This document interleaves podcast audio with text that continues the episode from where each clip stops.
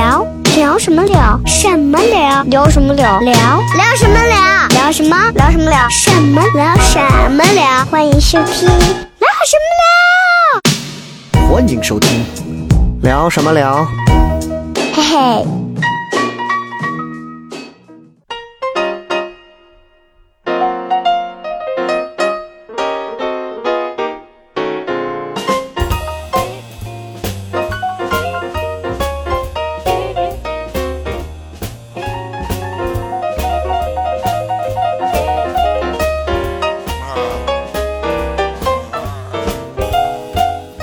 各位好，我是笑雷，欢迎各位收听这一期的聊什么聊。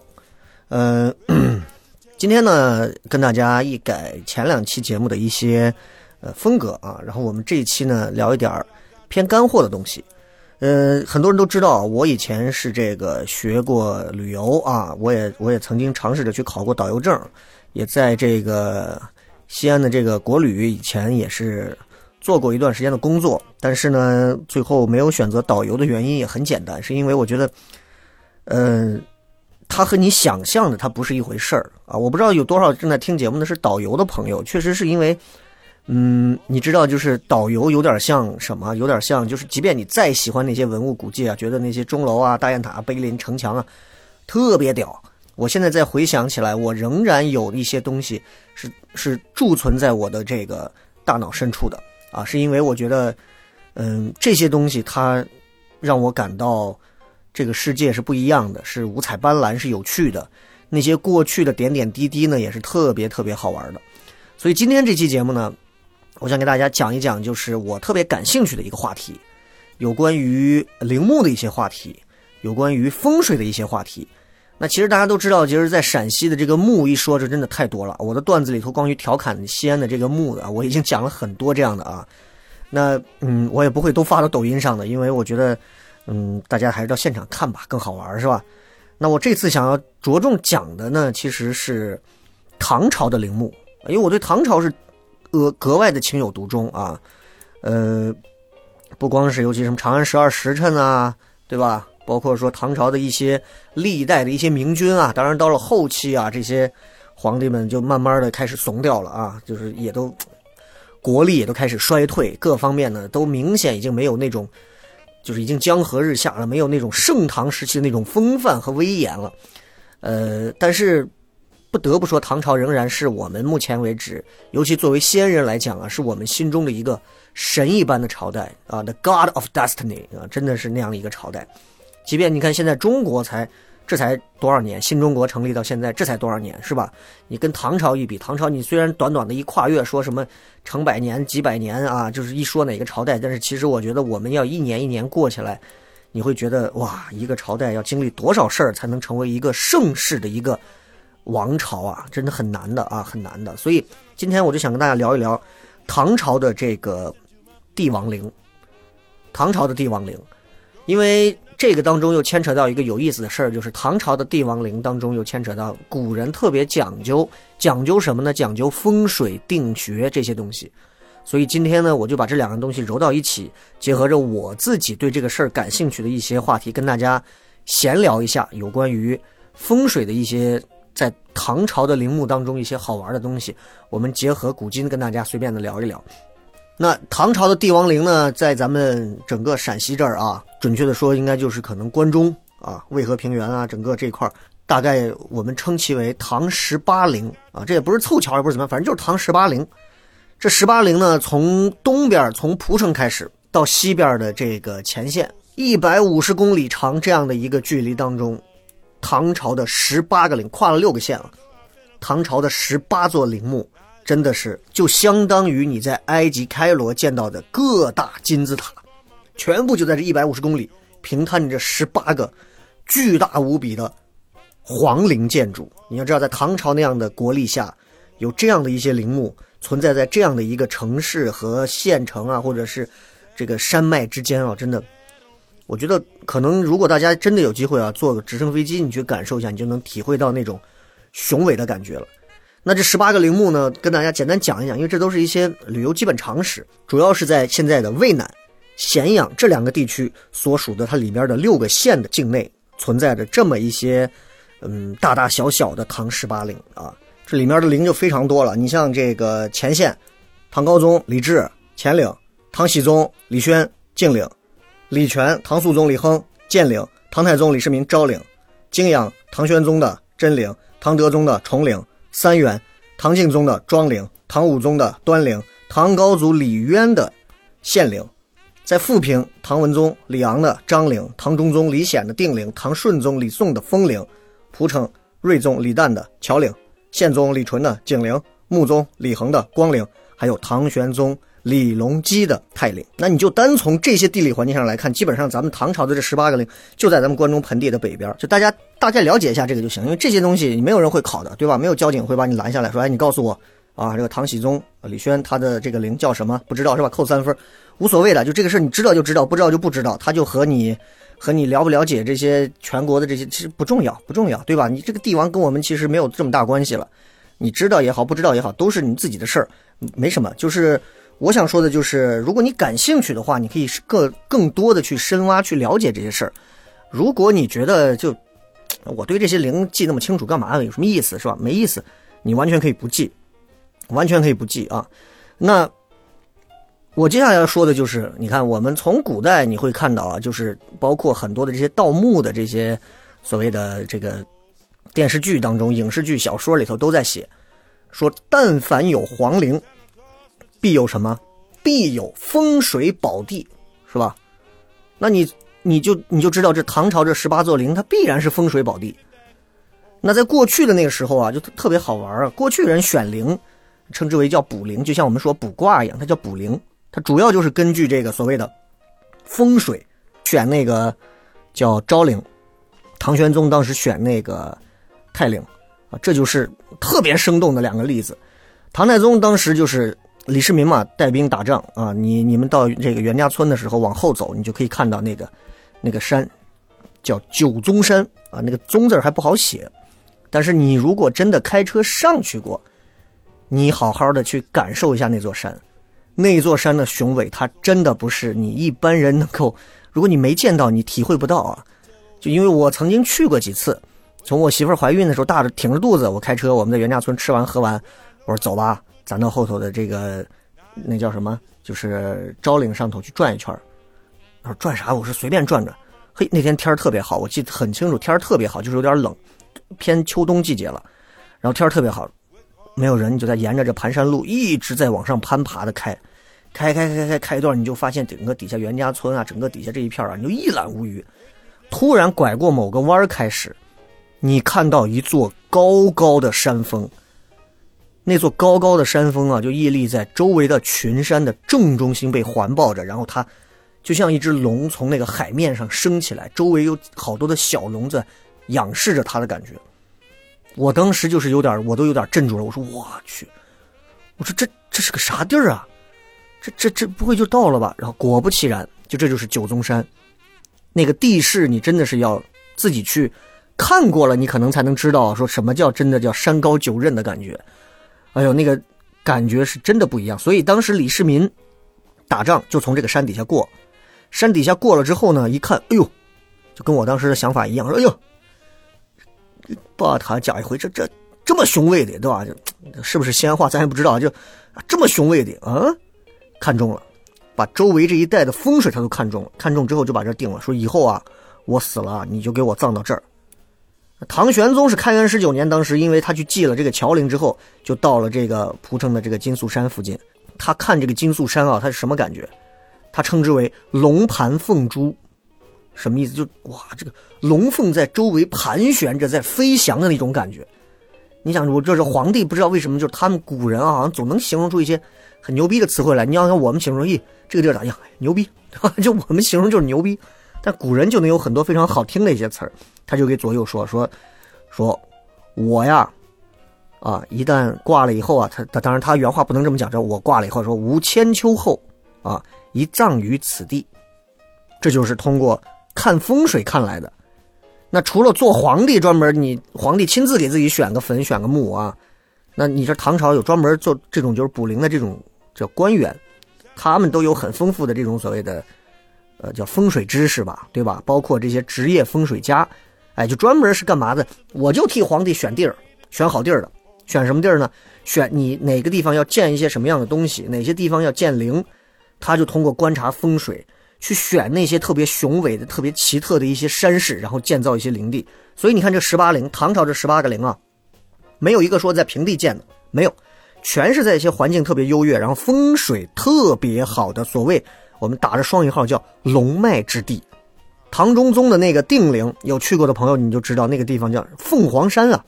这个凤凰山啊，它是怎么组成的呢？它是三个这种墨青石岩山峰联系到一起而组成的一座山。在这三个峰啊，它不像那种五个峰、八个峰的泰呃华山五个峰什么的，是吧？它三座峰，它三个峰的背后。绕着一个这个半圆形的山梁的这个东西两端各连一个峰，那个中间的峰从山梁的正中间伸出来，像什么？就像一只凤凰飞起来，叫凤凰山。那凤凰，古代人那称之为什么？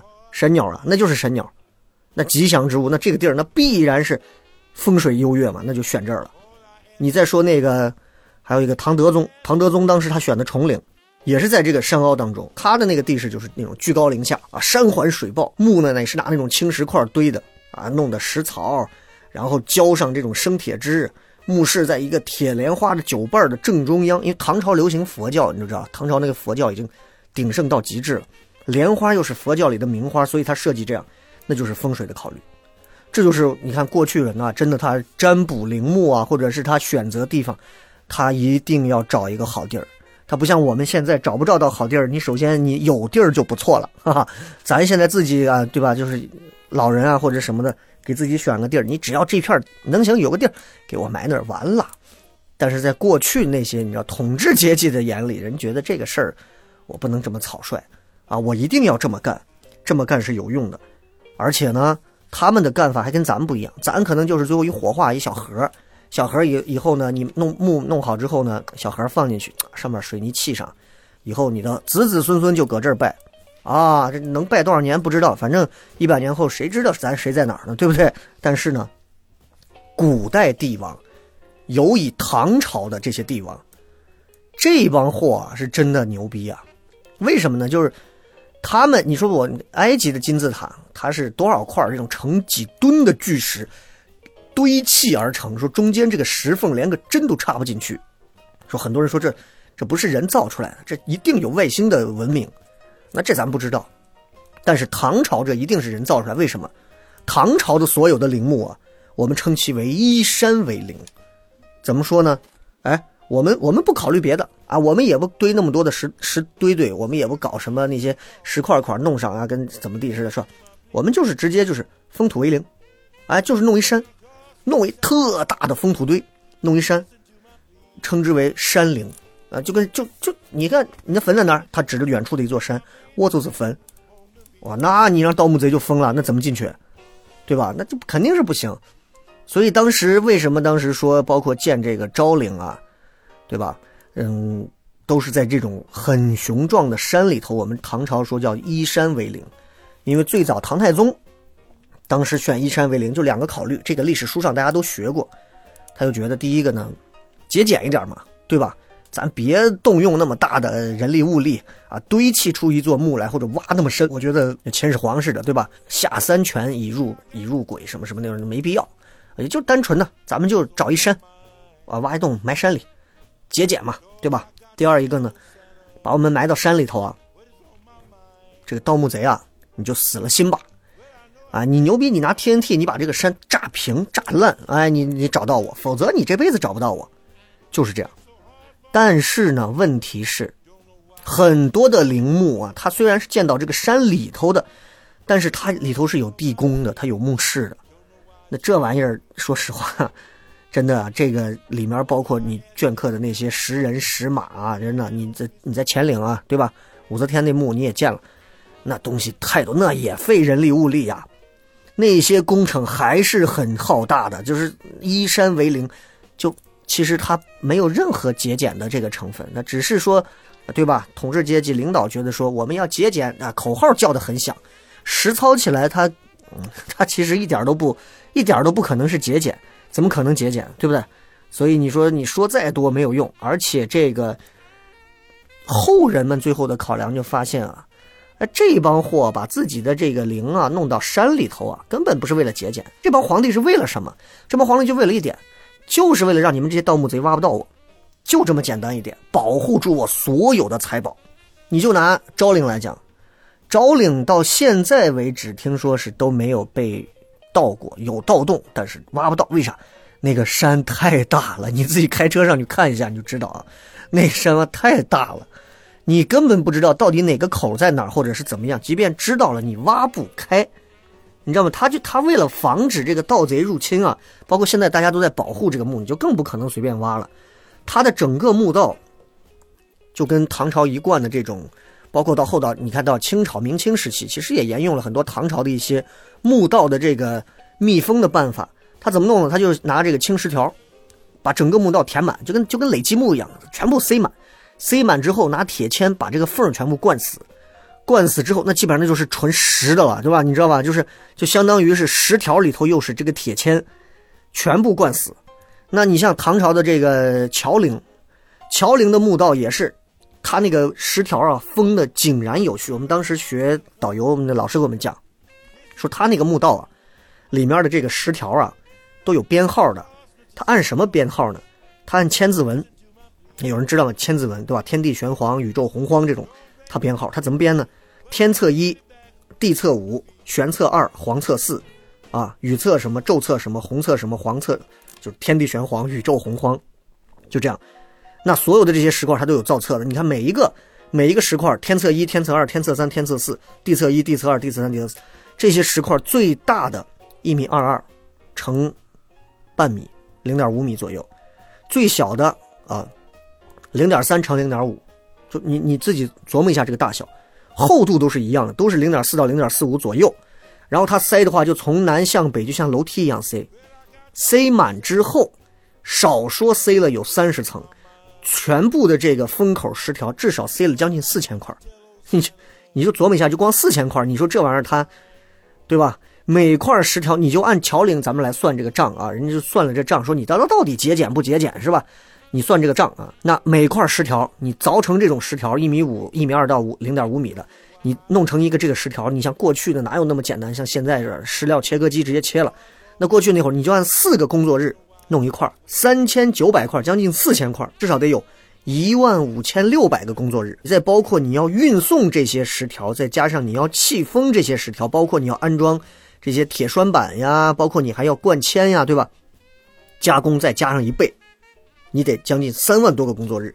你再加上墓道口凿石头之类，不会少于五万个工作日。那你就算整个地宫的这个工程量，就光说桥陵的工程量，费的工日至少在二十万以上。工日啊，二十万个工作日以上，每天你用一百个石工石匠，你得七年完成。你琢磨一下，就。这就是依山为陵的制度，它是为了薄葬吗？它根本不是，它就是为了防止盗贼，所以它深埋密封，这是它唯一的目的。所以大家明白了这个事儿之后，其实我觉得大家看到所有的这些墓，你就知道，啊，人性都是相通的。各位，如果你你有一天你成为了万万人之上的九五至尊啊，这个你你可以享用三宫六院七十二妃，你有百万的。军队，你有大臣、文武百官都要簇拥着你，吃好的、穿好的、玩好的、睡好的。你一定会琢磨：我死后怎么办？我所有的这些，我心爱的女人，我所有的这些好吃好喝，我手上盘的这个夜明珠，我的这玉啊，我怎么收拾？我我能把它砸了吗？我身边的每一个人我都不能信任，怎么办？我要把我埋到深山里头。好，从我继位开始，我就挖，我就挖，就跟秦始皇似的。所以你说历朝历代大家都知道，自古君主多寂寞呀，都是孤独寂寞的，是吧？所以你像我们说依山为陵，封土为陵啊，都是这样算的。那封土为陵里头，唐朝的县陵就是封土为陵。那这玩意儿对吧？这东西你秦始皇陵啊，秦始皇的陵，包括你像当时汉高祖刘邦那种陵，都是这种封土陵，弄了一个大的封土堆。那个县陵就是这样，县陵的封土堆它高二十一米。底部的直径一百五十米，南北长一百二十米，你就计算一下县陵起封这个运土的这个夯筑工作量，将近用土用了二十八万六千方立方啊，立方，你就算每个立方用半个工作日，你得用十四万多个工作日，你再加上挖墓道、砌墓室用工再加一倍，二十八万个工作日，一一万个劳力花费近一个月，你才能打造成一万个劳力，你琢磨，你再加上你还要涂这个，呃，叫什么？他们的墙面的那些涂草泥啊、土抹白灰墙面，还有你还要画壁画。你还要凿那些石人石兽是吧？还搬运安装，这数目就更大了。所以任何的帝王，大家都要明白，帝王陵其实它都我们看起来都是精美绝伦啊，都希望挖开啊让我们感受啊。但是背后真的是很惨的。所以其实想到这儿，我就觉得，我就觉得其实我们看所有的那些古代的那些东西啊，其实有时候啊我们其实都是带着一种，因为离得太远了，所以你是没有那种真正意义上的体会的东西。啊，你就假使说你生活在某一个时期，然后你的你们国家的这个领袖现在要下葬了，你被找去要给他挖坟，你想想你愿意吗？对吧？其实你这么想想，你就会发现，其实啊，现在 新中国挺好的啊，现在至少不会说，对吧？这这这，我们需要去给我们的皇帝去挖个墓或者干嘛，这个其实真的很重要。还有一个就是陪葬墓啊，我不知道大家应该在很多的这个历史文献上，包括我们之前录了一期。请的这个咱们陕历博很著名的这位老师，呃，壁画修复师，他就讲到嘛，里边这个，呃，懿德太子墓啊，里面什么阙楼仪让图啊，各种这些是吧？那都是陪葬墓。其实陪葬这个东西呢，说实话就是挺，嗯，分两种，一种是活人活人陪葬啊，一种呢就是你你死后别人你把你的孩子或者什么就陪葬在你的墓旁边，是另一种。当然这都是后人看到的，前人也不知道是吧？死去的人也不知道。《长安志》当中当时就记载了嘛，就说唐代的这个李渊，李渊的县陵的陪葬墓，光周围的各个王啊，称之为诸王墓，就十六座，公主墓一个，大臣墓六个，二十三座墓，这都是在李渊死后就陪葬在县陵周围的。所以到唐代开始啊，这个陪葬制度，哎，这这是整个这个山陵制度当中，我觉得是很重要的一块你如果说一个皇帝墓周围没有陪葬墓，就很奇妙，我印象特别深，就还是我去昭陵那次，然后因为我媳妇怀孕嘛，就在车上坐着，风山上的风有点大，我就开到了那个昭陵的那个正门口，然后门口呢，我一停到停车场，就有个小伙过来问我收钱，啊，小伙来十块钱，我说为啥啥十块钱？他说你停车费十块，我说我看一下我就走了，他说那你赶紧开走，就你知道西安人说话这种草草的是吧？然后我就问了两句，我说那这上头有啥嘛？然后这个小伙用一种特别轻蔑的一种口气，就这个轻蔑不是冲我轻蔑，就是那种我的段子里讲的那种，就是我觉得西安人啊，或者关中人啊，或者说我们这些享受了太多，这身边有太多见过太多帝王陵的这些人，就是我们真的觉得这些东西多到我们都，哎，有什么意思是吧？他就给我讲，哎，也上头也没有啥。我说那上头有啥嘛？哎，也就是几百个陪葬墓，也也就是几百个陪葬墓。哎，我说这个东西放到任何一个没有过墓的城市啊，这这就炸锅了，是吧？只有在西安这种地方，说，哎，我山上有几百个陪葬墓。哦，然后哦哦，完我们就走了。我就说啊，我媳妇问，哎，上面有什么呀？我说上头就几百个陪葬墓而已。然后我媳妇也说，哦。啊，也就几百个陪葬墓呀，然后就就你知道吧，就是西安人骨子里就觉得，哎呀，就就陪葬墓嘛，很正常啊，几百个陪葬墓我们见多了，你知道吧？所以陪葬墓其实真的还挺多的。唐朝的县陵有二十三个陪葬墓，昭陵的陪葬墓真的就是有那么小两百个，其实准确的数字是一百八十多个。乾陵差不多是十七个，定陵十五个，乔陵十五个，泰陵一个，建陵五个，崇陵四十三个。光陵五十三个，差不多是这样，因为有些东西它没有资料具体确定啊，所以基本上就是这样。那就陪葬墓这个事儿，其实就到这儿啊，就大家了解了解，简单说一说就行了。那今天聊到这儿呢，其实最重要的，我是想跟大家聊聊，其实是墓里面的一些东西啊。因为我之前学旅游，我就一直有一个心结，我就总觉得说，哎，如果我有一天能够去学这种文物保护啊，我一定哇，我我我会爱死。但是。呃，就就就可能阴差阳错吧，人生机遇就是这样，你你也学不上这个，你也你也接触不上这个。但是呢，我们从我的擅长领域，我们聊一聊这个总是可以的，对不对？聊一聊这个啊。那其实唐朝的所有的这些唐陵里头，最常见的也最多的一个东西就是什么？就是它所有的这些石刻的这些工艺品。哎，就你看，我刚刚说到乾陵。乾陵你上了这个山，这个一一览无余，好家伙，全是那种石头雕刻的人，很多被风化的啊，头上面部什么也看不见了。那所有的这些石刻，它是可以反映唐朝的这个兴盛啊，鼎盛至极，反映了唐朝这唐代这几百年的政治经济的从盛到衰的这个景象。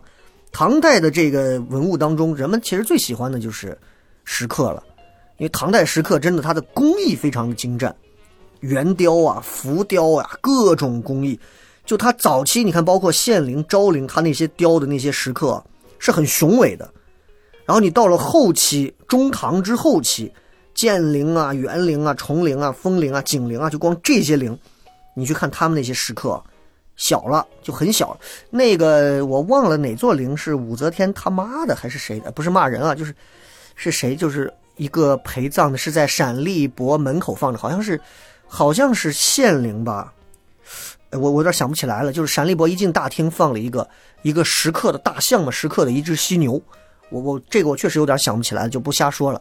就是说是那是一个陪葬的一个石刻，好家伙，那么大啊，就几吨重啊，感觉这个就是。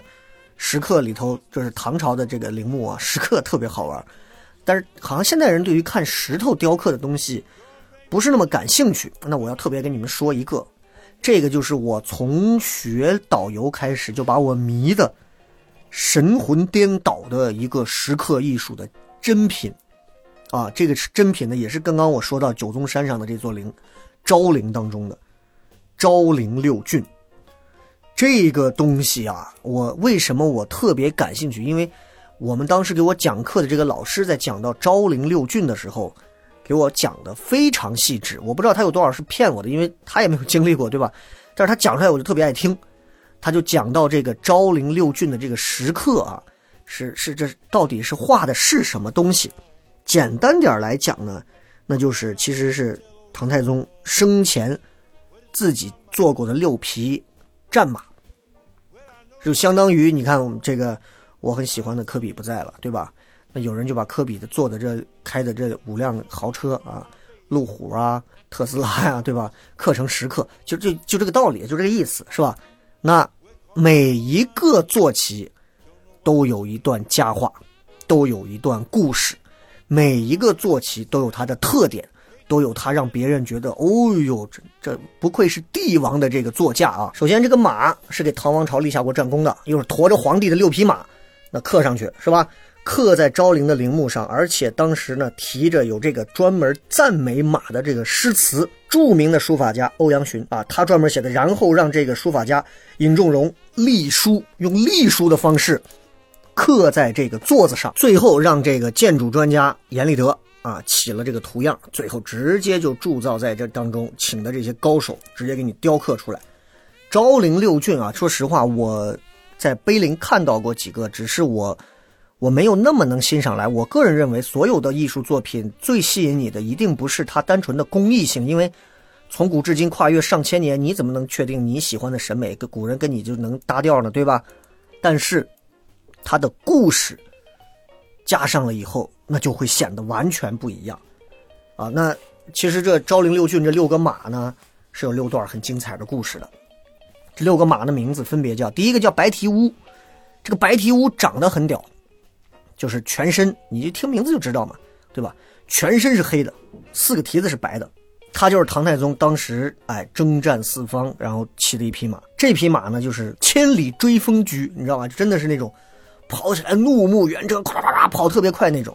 还有一匹马叫特勤瓢，啊，这个马呢是就颜色长得像个橘猫一样，就是黄里透白，所以黄里透白的这种马，过去就称之为瓢，马字旁一个票友的票，这就是当时这个叫特勤。为什么叫特勤瓢？很多人想特勤是不是指他这个工作？不是，现在这特勤可能是一个职位啊，过去特勤是突厥族的一个官员。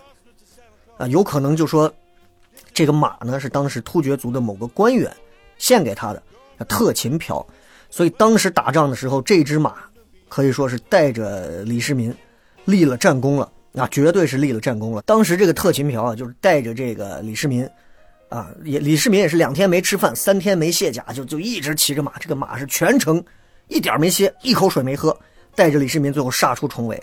所以这个马也是也是很有很有特点的一匹马。还有一只马，这是他当时李世民去平定这个当时东都王世充的时候，骑了一匹马，叫做飒路子。你听这个名字，特别嚣张啊！这名字飒路子，英姿飒爽啊！这个子，它是纯紫色的一匹马。这匹马呢不一样，这匹马呢有一个，就是它的时刻跟别人不一样，它有一个牵马的人，牵马的人，而且这个牵马的人在干嘛呢？在拔这个马胸口的这个剑。牵马拔剑的人是谁？他叫丘行恭。特别好玩，就是这个丘行恭他是哪人？他是现在咱们抚凤啊，抚凤米县一带的人。这个人很勇敢啊，很勇敢。当时是因为李世民呢，可以说是跟人正杀着，杀的。杀的就是不可开交的时候，被敌军给给给给围了。围了以后呢，李世民现在是左冲右突出不去。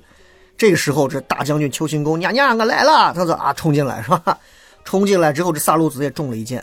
这个时候他一冲进来，赶紧把敌将砍死。砍死之后，这个时候他把他的座驾让给李世民，自己牵着萨路子，连斩数人，牵着马带着李世民连斩数人冲出来。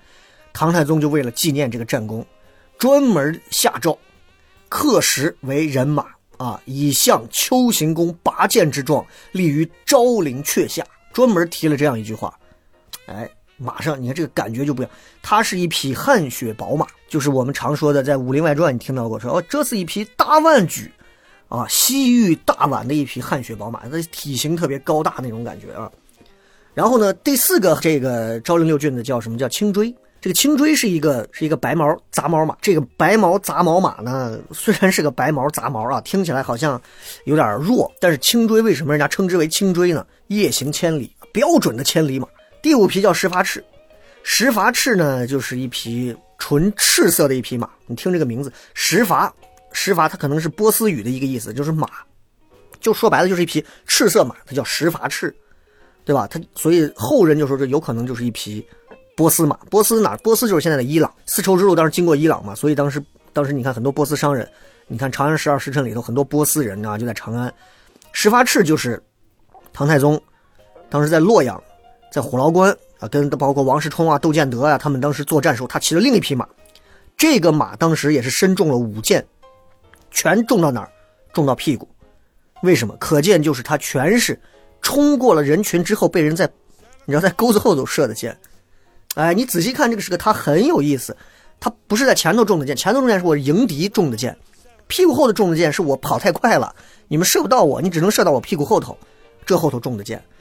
等他就是唐太宗这一回战役差点死了，伤了他三匹战马。这一次战争，石发赤骑马的这次战争完了之后，基本上他平定天下的大业就统一了。最后一个马呢，全毛瓜。这个马就特别好玩，这个马就是他当时也是也是跟一个所谓的啊一个一个诸侯之类的一个小首领作战的时候的一匹马。这个马当时为什么叫全毛瓜呢？这个马毛是黄的，嘴是黑的，而且身上的毛你去看它那个时刻，身上的毛是打着旋儿的，特别善于奔走，是一匹特别好的马。哎，所以就这么六匹马，这六匹马把我迷得神魂颠倒。当然里头两匹马。在后来，啊，让一些哈怂打碎了。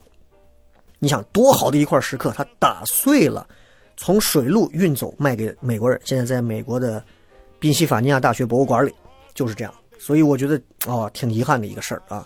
那今儿我们就先把这块儿就先说到这儿，说再多了唐陵的事儿，其实也就那么回事儿了。今天我们说说唐陵，但同时我刚刚讲了，我们要聊聊风水的事儿。所以其实你看，其实说到唐陵，更多的。唐陵本身都在那放着，大家有空买张票就可以去看。但是风水这个东西，我觉得如果再扣在唐陵的头上再去聊风水，它别有一番风味儿啊！就我不知道大家有多少人信风水，我也不知道有多少人是真的是懂风水啊。但是我觉得，既然我们说到这儿，我们今天这一次就跟大家把这个多说一点，也是我个人呢，因为一直很喜欢，也看了很多有关风水啊一些相关的一些资料、一些书。我觉得就是闲聊吧，因为我觉得有确实因为有很多我想聊的话题，我找不到人聊，我特别希望去聊一聊我心中的一些感触，因为风水它是一个什么？说白了，风水就是古代人选环境的一种学问嘛，对不对？你们家住几楼？十三楼、十四楼、八楼还是九楼？这都是一种风水。所以清气上升，浊气下降，这叫什么风水？就是这么一个说法。那什么是风水呢？轻快的那种轻，一个是很清晰的清，清清之气上升，叫做风。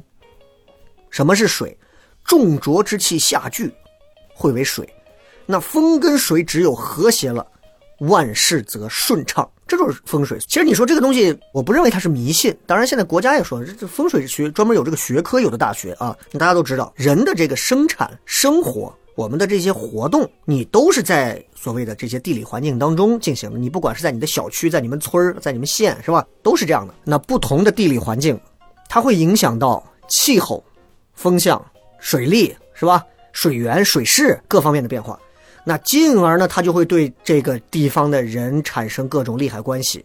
你比方说，你看美国经常有很多住在那些一马平川的地儿的人，天天被龙卷风吹；住澳大利亚的人要忍受山火，那住在有些地方的人要忍受的是像什么岩浆啊、火山啊，是吧？那都是受到影响。日本人经常遇地震，对不对？那你说，当人的这个人类的所谓生产文明啊，各方面能力都比较低下，劳动效率也低的时候。尤其是人的这个科学文化还没有发展到某一个高度的时候，地理环境对人的影响就很重要。哎，那个时候你说人们不懂科学的时候，人们就会想说：我不可能，我要我要建个家，我要在火山口建个家。你是脑子吃拧了，对不对？不可能，你肯定要找一个远离火山口，哎，有有河有水的地方。就你看，我最近啊，我跟我媳妇儿最近在玩一个游戏，叫做《饥荒》啊。这个游戏你们在 Steam 啊，在 WeGame 啊，你们都可以搜到，可以下。这些网上很火的一款生存类游戏，画风也很有意思，挺暗黑系的啊。那，你设置好地图之后，你出来，出来之后你就要选，我们就要先选一个地方，我们就要修营火，就开始搭帐篷，就要开始挖树啊、砍矿啊、找草啊。那选这个位置就特别重要。你看我有几次啊，没活过几天我就死了，为什么？就是因为我选的地方呢不好啊，周围的资源也少。离我要去的资源呢，中间花费的路程又太多，而且周边有一些其他的猛兽，那我一想，不行。后来我选了一个特别好的地方，哎呀，这边全是森林，这边全是矿，旁边有水，哎，这边还有各种各样的花花草草，还有一些这个猪啊什么的在奔跑，哎，那这一下，我觉得我可以长期在这生存了。于是我跟我媳妇那次玩这个玩了最长时间，我们生存了二十八天，就现在就存档了，还没玩完，还在继续玩，已经到了冬天了。哎，这就是我觉得，你看从游戏里你也能看出来，这就是风水的影响，地理环境的影响特别重要。你包括你看人们选择的这个住宅居住环境，无论是我们现在住的阳宅，还是你选一个坟墓阴宅，好像都有一些帮助。所以你看中国古代风水啊。其实是很值得重视的，我觉得不能把它单纯当成封建迷信去看，我觉得它当中是有一些有意思的东西的啊！你看，我们之前最早的时候，我记得我在有一次节目里头我讲过，我说小寨儿，小寨儿为什么现在红成这个样子？小寨儿的赛格，中国第一消费购物中心啊！当然现在最近因为疫情凉了嘛，哈，都凉了。为什么？因为小寨当中它真的就是，就我们称之为这叫什么？这个在摇卦里头，它刚好是在这样一个位置上，所以他当时这个底下是有这个龙脉的。当时的官员说这个地方啊，底下有龙脉啊。但是你知道过去的时候皇帝在哪儿？在在在大明宫未央宫那块呢，那是皇城。小寨这儿敢有个皇城，敢有一个这种皇城的这种脉象的一个地方，这是要出事的，不敢这样。当时有个官儿就在周围住，马上让人就抓起来了。为啥？因为。你居心叵测，你是想当皇帝吗？嗯，所以当时你看，在小寨十字的这个西边、东边，皇家专门派人在小寨的这个东边修了一个道观，西边修了一个寺庙。东边的道观呢，现在已经不见了，我忘了叫什么名字了。西边的寺庙现在还在，叫做兴善寺，哎，到现在都在。所以你说小寨这个地方，你们不要认为它就是一个所谓叫听名字叫小寨，就是过去有兵在这地方安营扎寨，就称之为小寨。哦呦，这个地方是不得了的啊，是不得了的。所以中国古代的这个风水学问，你看从唐朝人选陵墓到现在，我们其实真的仔细好好的想一想，你就会发现啊，有很多东西是是很有意思，是值得拿出来玩味和研究的。咱们今天反正是在说唐陵嘛，这唐朝这十八个陵，刚好就随便提了几嘴啊。那我们就顺着这个唐陵，就古代的这个选陵，我们来聊聊风水。你知道，在过去的风水啊，特别好玩。过去的风水就远古时期啊，那会儿人们对于风水的这个认识啊，就哎呀，就就尤其是我们说，因为说陵嘛，就是丧葬的意识，特别淡漠。人死了以后呢？啊就用西安一句标准的话说，人死了以后往那一撇，哈哈，就一撇，就随便一扔，往那一葬，或者扔到郊郊县啊、野外啊，对吧？也不堆，啊，也不堆坟，也没有坟头，也没有封土，也没有树，也没有啥也不栽，就一埋完事儿。他那个墓啊，你从面上是看不出来的，就就相当于把人埋了啊。墓是跟平地一样齐的，也不做什么标记。上古时期，你就皇帝啊，尧舜禹。下到这个所谓殷汤周文王、周武王、周公、秦穆公这些地位这么高，这帮人其实就没有墓，啊，古人称之为无丘龙之处，都是没有土堆、没有树木，你找不到他葬到哪儿。你说皇帝陵，你哪知道皇帝在哪儿葬着？你根本不知道。那你今天建的什么皇帝陵、炎帝陵，啊，大禹的陵墓、尧舜禹的那些陵墓，都有那么大的那种高大的那种梗丘在那个地方垒着啊。哎呀，然后苍松古柏之间啊，你就觉得哇，这太霸气了。这里面全是后人修的、追修的，那不是当地人建的，你知道吧？所以在远古的时候，其实人没有风水的概念，人们就觉得，哎呀，它最多就是一些你知道原始那种宗教里的一些灵魂的概念，但那些概念还不是风水。从春秋战国开始，啊，这。从人对于丧葬习俗改变，因为人开始对于死亡有了不同的敬畏之后，丧葬习俗就会改变。你说过去人死了就一埋，哪懂什么叫死亡有敬畏啊，对吧？人只有活得越来越好，才会对死会越来越敬畏。你仔细想，是不是这个道理？对吧？你说我活着还不如死了，那你死了，我随便给我个草席子一裹一扔完事儿。但你活得特别好的时候，人活得顺风顺水滋润的时候，人是不想死的，人是敬畏死的，人是惧怕死的啊，一定是这样的。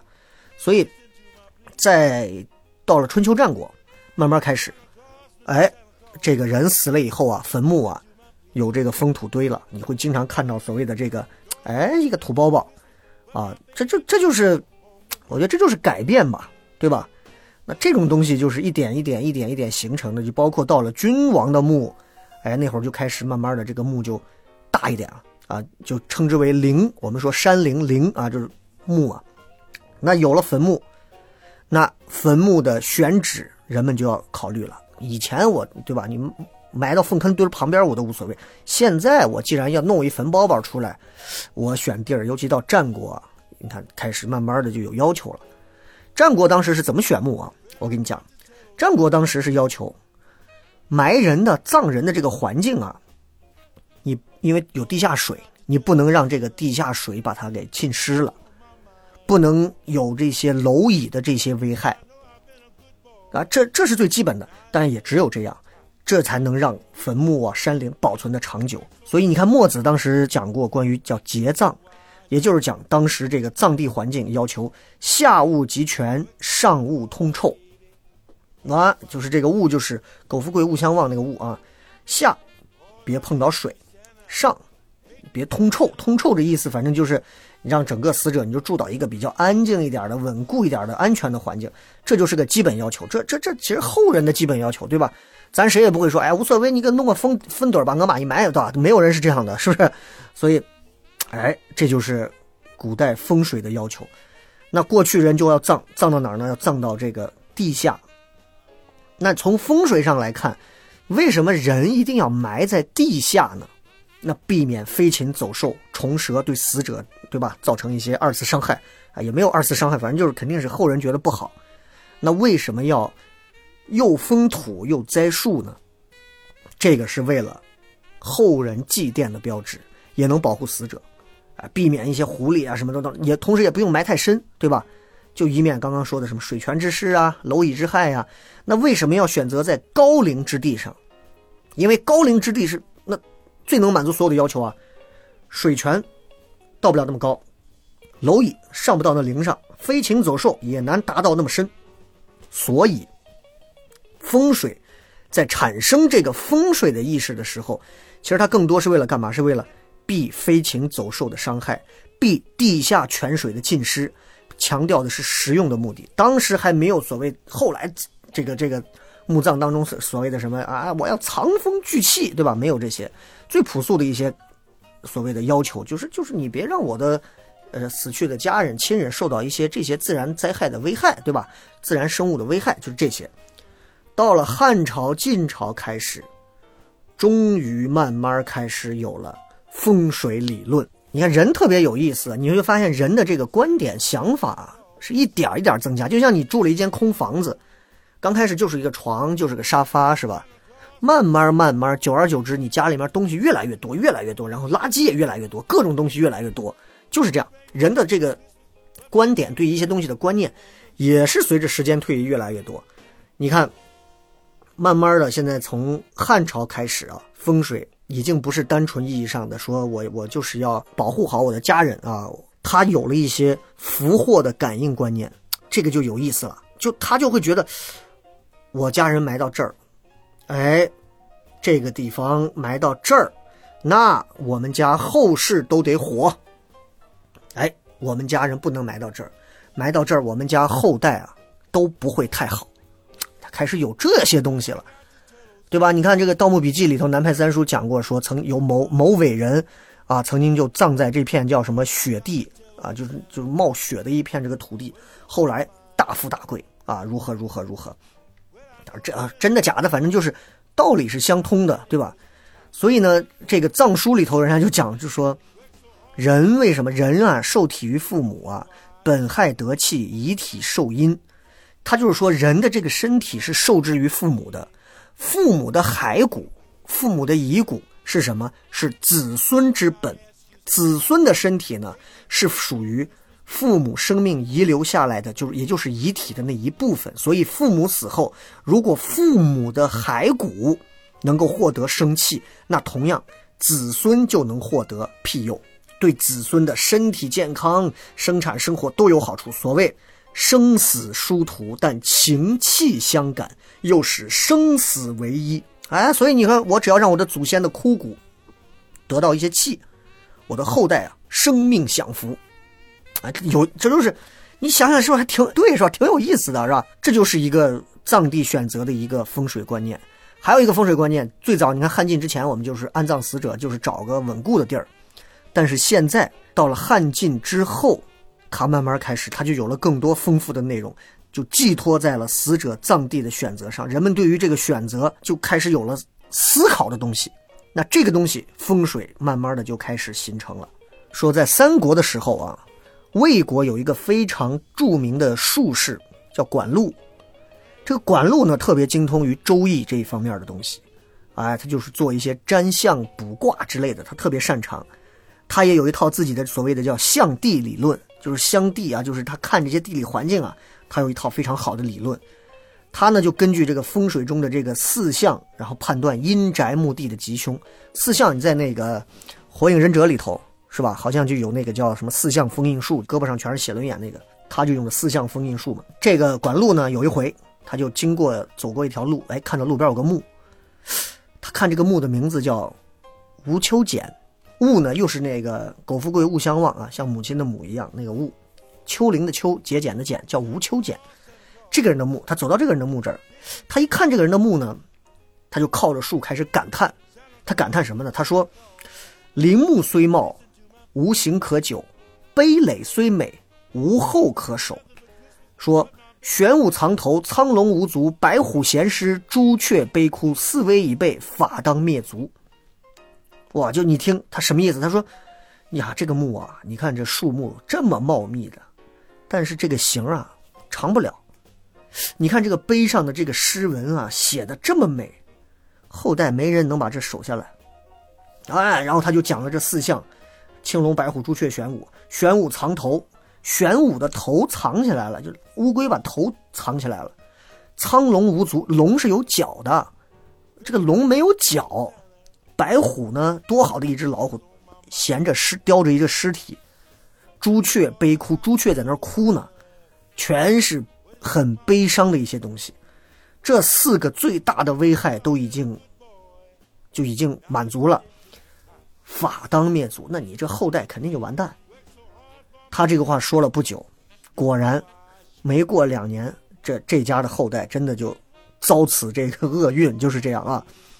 所以他的这个，他就著了一个书，这个书里头就是讲怎么样看地，怎么样看什么的，就这个通过一个小故事，你就能看出来，就是过去人已经开始对于风水有了有了更加深刻的一些认知。我们都知道，就是你看《盗墓笔记》上当时也写写过，那个是真的，就是说藏书、藏经里头讲的啊，要藏地的周围的形式应该是什么样？左边是青龙，右边是白虎，前面朱雀，后边玄武，对吧？唐伯虎里也讲过。这四种地势要求是什么样的？玄武垂头，朱雀翔舞，青龙婉言，白虎驯服。就是说，这个话什么意思？因为《盗墓笔记》上很多人都看过啊，我给大家仔细讲讲这个话是什么意思。玄武垂头，就是说玄武方向的后方或者坐北朝南的这个北方的山峰是要垂头的。朱雀方向啊，就朱雀方向，比如说前方或者是南方的这个山。它它不能就是个山，它得有翩翩起舞之势。青龙方向呢，东方或者左方的这个山，要起伏连绵；白虎方向就是右边或者西方的山，要俯俯柔顺。这样的山势环境才是好环境。所以你你带着这个想法，你到时候去找，你去看有没有类似这样的这种，就是所谓的哎呀，这个叫极品大墓啊。当然不是为了让你盗墓。就是为了让你了解一下哦，原来这就是所谓的唐陵里的风水，包括我们说这个藏经也是这样啊。藏书提了什么，就说我们埋人啊、埋皇帝啊或者干嘛，一定要有风水。那什么叫风水呢？风水的这个这个东西该怎么弄呢？何谓风水之法啊？藏书里头是这么说：说得水为上，藏风其次。那。藏风是什么？就是保护，这是保护，就是整个这个木生气最重要的一个东西。藏风，其实说白了是什么？就是聚气，能让这种生气凝聚到这儿。哎，只只有聚到这儿的这个气，它才能藏住，这就是藏风。它并不是说，咦，这个山里刮好大的风，哎呦，藏风，不是这个风，它其实是古人所谓的聚气。就像你看，我们老说，哎呀，你喝点热水吧，不行，那有寒气。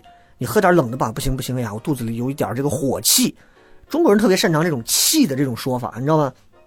第二一个就是这个藏书呢，说这个藏风的目的，它其实是对山势龙脉的运动，它做了一些要求。它像山势是有运动的，山势会动，所以它藏风聚气的地方，你会看到那些山啊都是婉转腾挪，或顺或逆啊，然后迂回盘旋的那种，所以它绝对不会是那种平铺直叙的。所以这个藏风呢，它到底是藏什么风？其实它还有一些地理相关的一些知识，你看，因为中国是处于北半球嘛，对吧？一年四季我们的这个主导风向主要就是偏南偏北风，偏南风是夏季风，哎，很温暖很湿润，对吧？有这种和风啊抚煦的感觉啊，拂面啊温和滋润。偏北风就是东风，东风干，特别干啊，干冷干冷，所以，所以就是。对于居住的这些住宅来讲的话，你也要藏风，你要避开这种寒冷的偏北风。哎，那对于南方来的这种弱风，你可以不用避，地形就可以稍微敞开。所以你看，我们说这个藏风藏风，它其实它都是有一些讲究的。第二个，这个藏书里头说了藏风，然后就得水嘛。什么是得水？风水之说，得水为上。那得水，上家的一个埋人的地儿啊，那必须得有水泉拥护环绕。这水是什么？水是人古代人称之为水是地的血管啊，哎呀，就是经脉通流啊。就是你这个地方如果没有这些水，怎么样能让生气运行、生气凝聚呢？这就是一定要有水。哎，你看，就他们有些人古人看到山之后啊，到看到山先问水，有大的水，它就可能会汇到江河；有小的水，它可能会汇到这个溪间。所以他说：“水来处是发龙，水尽处龙亦尽。”你看我们的这个，拿咱西安来讲，你看西安这个秦岭啊，七十二峪，对吧？七十二峪里头有各种峪，这个峪那个峪那个峪这个峪，你们看看，其实有好些峪啊，它很有讲究的。那比方说暴龙峪，你去看看它的地势，有讲究的。所以今天就跟大家随便聊聊这些风水的东西，不管你是藏风啊、得水啊，其实透过唐朝的这一期的这个讲唐陵和风水的这些东西，其实我是希望说。所有这些东西你听完之后，不要觉得说，哎，这个他妈关我什么事儿啊，是吧？其实这些东西影响到了我们现在，不光是这个陕西人、关中人，其实全中国人都是受到影响，包括老外也受到很多这样的影响。你看，我们经常出去讲一些事儿或者干嘛的时候，我们都会去说这这样一句话：我们就是人呐，这辈子一德二运三风水，是吧？就经常是这么讲。说有个故事，说呢，说在。很早很早前啊，很老的时候，有一个就水平很高的一个风水先生。有一回，有一个姓杨的一个土财主，说是要迁坟，就请他来给挑一块阴宅，然后说定了三天时间。结果每当这个风水先生挑中一块地儿，说这里好啊，你家以后要出大官啊。然后这个土财主就接就就问说，那我家葬这里的话，伤人家风风水不？风水先生就说了，看到那块地了没？你家要葬这儿，他家就败了。这个土财主摇摇手，那咱再挑挑，就这样耗了一个月，本事大了。你要知道，人的脾气就大。这个风水先生给耽误了这么长时间，就特别生气。但是土财主人家也是每天好酒好肉招待着，他也不好发火。但直到有一天，啊，他就忍不了了，就就就给人发火说：“你这，哎，这天下怎么可能有十全十美的阴宅嘛？立你家的风水，那肯定会伤人家的风水。”就是你给自家挑阴宅，你给人家看风水呢啊？你到底是？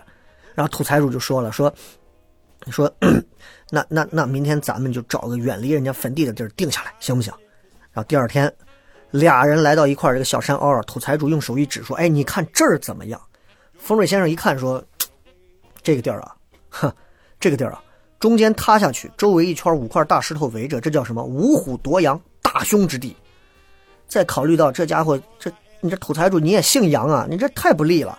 但是呢，因为这个风水先生也确实挑够了，就是那，哎，就葬这儿吧，这肯定不伤别人，反正啊，肯定是不伤别人的。土财主一拍，行行行，那咱就这儿吧。结账的时候，风水先生傻眼了，为什么？因为这个土财主给了他十倍的报酬。哎呦，他他就有有点后悔，是吧？有点于心不忍。他说，哎，说老板要不要咱再挑一下？呀。这土财主笑了，说：“哎呀，咱都挑了一个月了，啊，每块地都损害人家风水。我看这地儿挺好，就这儿吧。”这风水先生呢，也拿了钱了，是吧？欲言又止了，最后忍心走了。过了几年，有一回，这风水先生路过土财主家，顺路去打探，啊，一打探，他不敢上门，就打听嘛。咦，众人都赞叹说：“这家人不得了。”就说土财主这家人不得了，孩子中举啊。连续家里头添丁，土地也是五谷丰登，生意是获利百倍，真的是福禄寿三星进门也不过如此。然后呢，众人又说：“哎呀，就是祖坟葬的不好，刚葬了几天，一场山洪把坟地给淹了。”这风水先生就一惊，就跑到这个土财主家这坟地一看，嚯，山洪带来的泥沙呀，把五块大石头给挡住。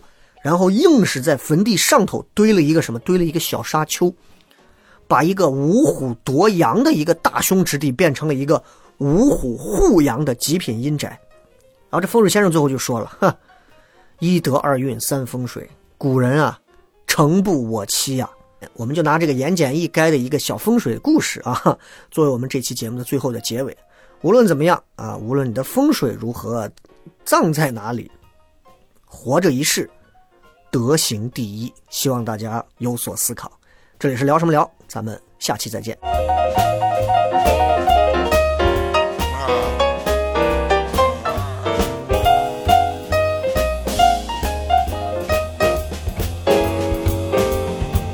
Lord, I got to tell old Santa what's on my mind.